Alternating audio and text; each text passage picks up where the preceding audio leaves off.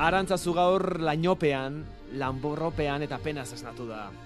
Azken urteotan, Arantzazuko paisaian, sako ontxertatua zen fraide, hartzain eta bertsolaria hil baita.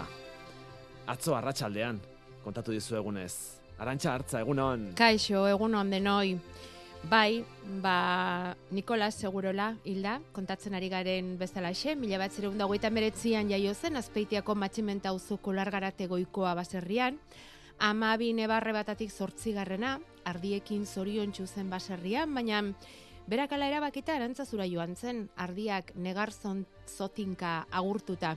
Alaxe kontatu zuen Euskadi Ratiko Faktorian 2000 eta amaseian eskaini zuen elkarrizketan. Azkenengo egunean, etxak izan zidan ardia gaur lehioz aldera bota. Ardien inguruan ibiltzen ziren baita ere gure lehen guzuaren ardiak. Eta bi ginen, bi mutiko eskolati etorri eta mendira. Mm Azkeneko aldia izango zan eretako. Eta orduan ardiak bota nitunean lehioz aldera, dana jolasea juntzien goiti bera. Eta niri negarra sortu zitzaidan, mhm. eta negarra da zinitzen. Eta lehen guzua pakok zantzidan. Zer gaitu egiten dezu negar da? Ardiak tristetzen auteta. Ardiak izango dituzu arantzazun ere eta bai baino ez diak euriak izango. Mila behatzeun eta berrogeita amaikan amabi urterekin iritsi zen arantzazura, fraide ikasketak egitera. Garbi zuen ordea ez zuela mezarik emango. Fraideak ez dute zer gaitik izan meza, meza ematen dutenak. Mm. San Francisco gure fundatzailea berak ez zuen mezarik eman. Sinusitiarekin gaixotu eta etxera joan zen bueltan, eta atzera mila behatzeun eta berrogeita emeretzean itzuli arantzazura emeretzi urte zituela. Beraz, irurogeita mar bat urtez bizi izan da Nikola Segurola arantzazun, komistegi baserrian azken urteetan konbentura erretiratu zen arte. Arantzazun zeuden fraidentzat jatekoa sortzea zen gomistegiren hasierako zeregina, baina urteek aurrera eginala, bestelako eskola profesionalak sortzen hasi ziren eta fraide kopuruan nabarmen murriztu zen arantzazun. Hala, gomiztegirekin zer egin aztertu behar izan zuten. Azterketak eginda, ordura arteko behi, txerri eta olioak kendu eta ardiak jartza erabaki zuten, segurolaren pozerako. Gomiztegin jarduteaz gain, arantzazuko hartzain eskolaren sorreran ere izan zen Nikolas, hartzainen profesionalizazioaren premia hartuta. Beste setore asko profesionala diran bezala, hartzantan zergaitik ez gea profesionalak. Eta danari oso ondo iruditu zitzaigun. Mm Eta Jose Manuel Goikoetxea zan, hola behar badaba, gehiena zekiena azuto horietan, eta bai.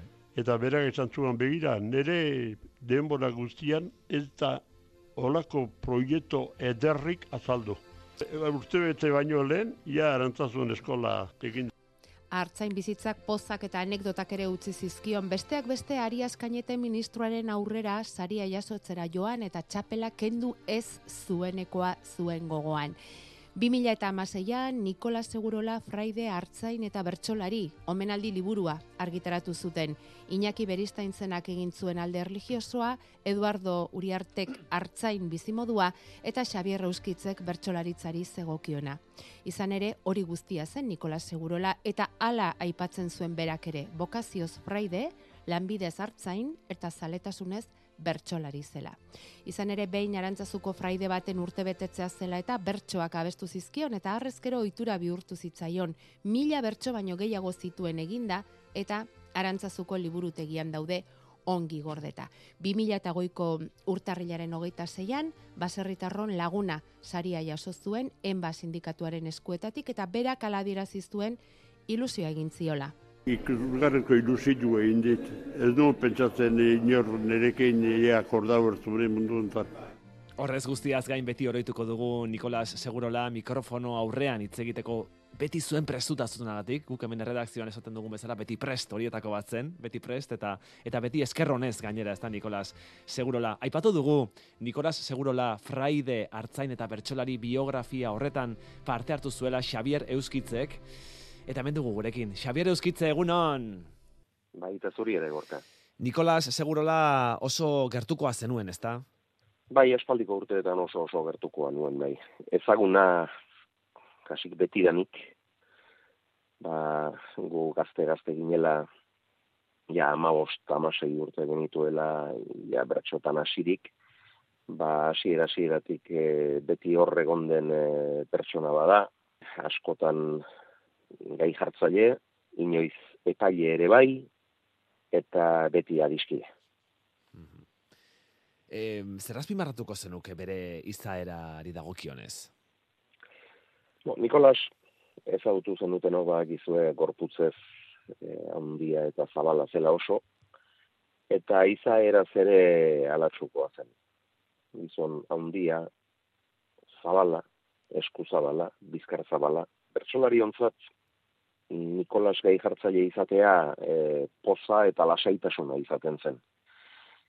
E, asko zekien bertsoi buruz, oso ondo ezagutzen gintuen bertsolariok, gurekin e, beti eroso sentitzen zen bera eta gu ere baiarekin, bazekien bakoitza nola zirikatu, bakoitzari zenolako gaiak eta profilak eta jarri, Eta gero, ba, e, guk e, ziriak sartzen genizkionean ere oso bizkar zabala zuen, edo zer e, erraz jasateko modukoa, sekula giro txarrik ezkenuen izan arekin, traturako oso zen gizon gozoa, atsegina, maitagarria, eta gero, ba, bueno, egin dituen beste hainbat e, lan ere hor daude, hainbat alorretan aritu da lanean, hartzaintzari asko eman dio, bere alderdi espirituala ere oso oso interesgarria da, horiek denak e, labur bildu genituen e, Nikola Segurola fraide hartzain eta bertsolari e, izeneko liburura egin genuenean, Iñaki Beristainek, Eduardo Urarpeg eta Irurok, eta batez ere ba bueno ba liburuarekin oraindik eta gehiago sakondu dituen Nikolasekiko harremanak eta aspaldiko urteetan gehien bat azken 6 8 10 urte hauetan izan dut harremanik eh, estuena Nikolasekin ba pertsona handi bat galdu dugu nik adiskide handi bat galdu dut. Baina tira ez da e, triste gotek momentuak ez dira. E, ni pozeinago Nikolas ezagutu izanagatik Nikolas maitatzeko aukera izan dudalako, arekin ordu asko pasatzeko, gozatzeko aukera izan dudalako, eta azken arte gainera, ba, bueno, goxotasun e, handia jaso du, hango fraide anaia zaindari, e, gero e, bisitan joaten gintzaizkion e, lagunak, beti ja, aspaldian ezkintuen ezagutzen ni e, lengo astean izan nintzen e, bisitan Jose Maria Arregiri esan nian, bueno, urtea amaitu horretik bisita bat e, egin nahi dizuet eta izan nintzen eta banekien duela ezagutoko aspaldian ezkintuen ezagutzen, baina ala eta guzti Sánchez egoen aulkian eta beti irripar gozo zabalura egiten zigun eta beti bere begi ia itxutu haien bitartez argi egiten zigun, bazuen alako begirada argitsu bat ezer, ia ezer ikusten ez zuen begiaien bitartez adierazten zuena, e, besarkada ederrak eman izkion, eta gero, ba, bueno, e, eren egun ja lasaigarriak eman zizkiotela jakin nuenean, e, oso egun trinkoak dira lan ez niretzat, eta atzo goizean ikusi nuen tartetxo bat, bueno, azkenengo besarkada ematera joateko hauseduk mementua, eta atzo goizean joan nintzen, eguerdian, eman nion azken besarkada azken musua, eta gero ja, ba, irurak baino lehen e, pausatu zen. Eta hori alde batetik, e, jo, mementuan sekulako utsunea e, sentitu nuen, eta tristura, baina nik uste e, pozari eman behar genioke da lekurik e, handiena. E, hain barnetik, hain gertutik ezagutu izana sekulako e, suertea izan da. Nikolasek zubilanak ere egin zituen, hain zuzen ere mila bederatzen eta laurogeita zeian Euskal Herriko bertsolari txapelketa Euskaltza Indiak antolatzeari utzi eta bertsozare elkarteak ekin zionean lan horri. E, hor berak ere garantzia izan zuen, ez da, prozesu horretan? Bai, garrantzia izan zuen, mono, e, etenak izaten direnean, austurak izaten direnean, beti behar izaten da bakarren bat zubilana egingo duena, elkarru lertzea bultzatuko duena, eta horretarako gizon aproposa zen Nikolas denek e, baitzioten estimua eta denek baitzekiten arke egiten zuena dena borondaterik onen ez egiten zuela. Eta, e, bueno, ba, Euskal Zaindiarekin e, etenura izan zenean, et, behartzen horrelako jendea eta horrelako lana egin zuen anere Nikolasek. Gero beste zenbait e, arlotan egin izan duena.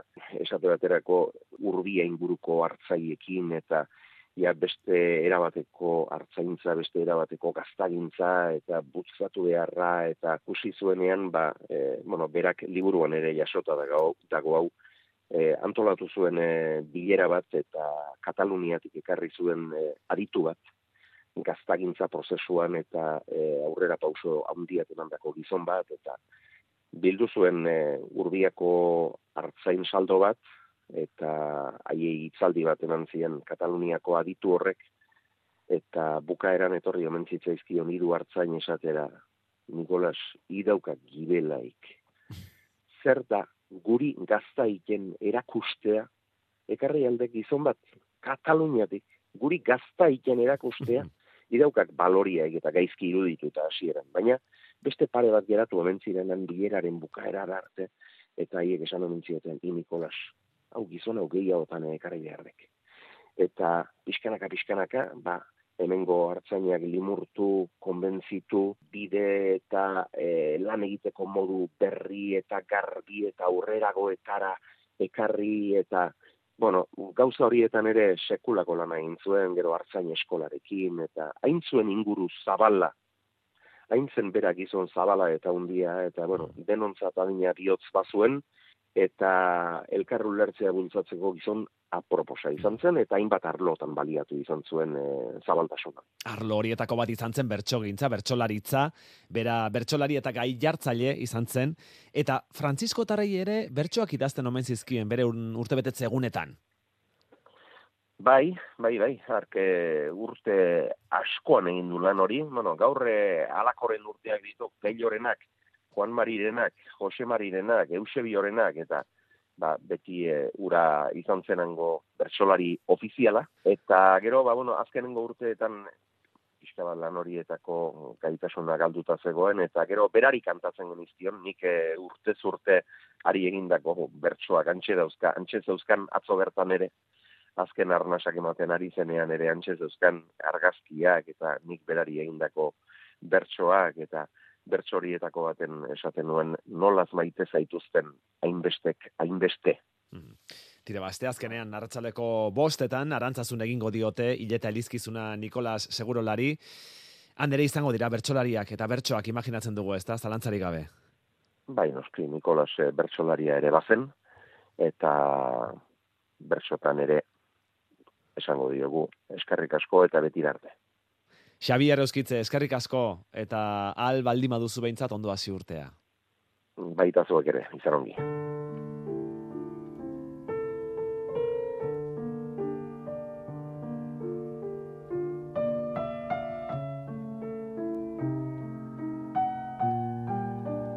Txiki txikitatik hartzaintzari oso lotuta egontzen Nikolas Segurola, eta garbi ikusi zuen hartzaintzak etorkizuna izango bazuen, naita eskoa zela eskola bat antolatzea. Gomistegi hartzain eskola izan zen, Nikolasek gogo biziz bultzatu zuen proiektua. Ekain murua, gomistegi eskolako irakasleak, alaxe gogoratu digu. Ikusten zen, ba, jarraipen gutxi zegoela bazerritan, eta ba, behar, eskola, behar eskola zela zerbait egitea, ba, jarraipen hori bermatzeko. Eta hartzei gazteak, ba, geroz eta prestatuago e, izan zitezen, ez?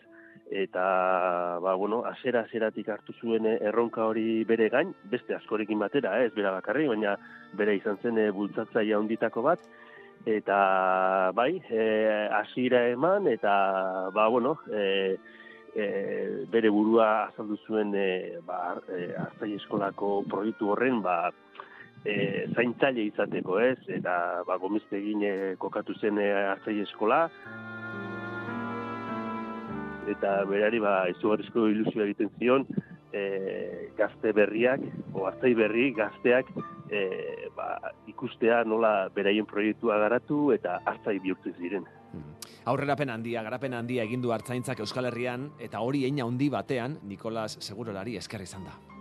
Ba, gomistegin ardiak e, ezartzea e, ardiak ipintzea erabaki zutenean, Francisco Tarek erabaki zutenean, ba, berak ikaragarrizko ilusioarekin hartu zuen berri hori eta azera zeratik egin zen hartalde horren kargu eta e, adibidez e, genetika mailan ere ba ikaragarrizko saiak eragin zuen e, latxardiaren hobekuntzan eta ba bueno hobekuntza hori gaur e, jarraitzen du eta emaitzak hor daude, hobekuntza horren emaitzak eta bueno, gomistiko hartaldea beti izan da referente bat hobekuntza hortan eta gaztagintzere bai, e, oso arrozeoen e, irizabal gaztaz,